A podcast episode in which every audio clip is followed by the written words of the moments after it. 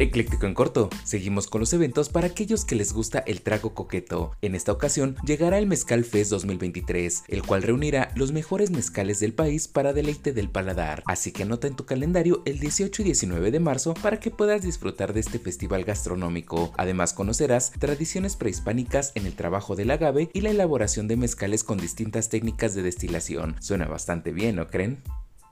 Por si te lo perdiste, Netflix se echa para atrás con el cobro extra para las cuentas compartidas y personas que no se conecten o verifiquen su dispositivo durante 31 días a la red Wi-Fi de la cuenta principal y así no ser bloqueados. Mencionan que solo aplicará para tres países de Latinoamérica, Chile, Costa Rica y Perú, y que lo que apareció en la website en el Centro de Ayuda de México fue un error, así que seguimos igual hasta que Netflix nos dé otra sorpresa. Vaya vaya, qué bueno que la pensaron mejor porque seguro el buen ingenio mexicano haya la manera de saltárselo. Pequeña broma, tío Netflix.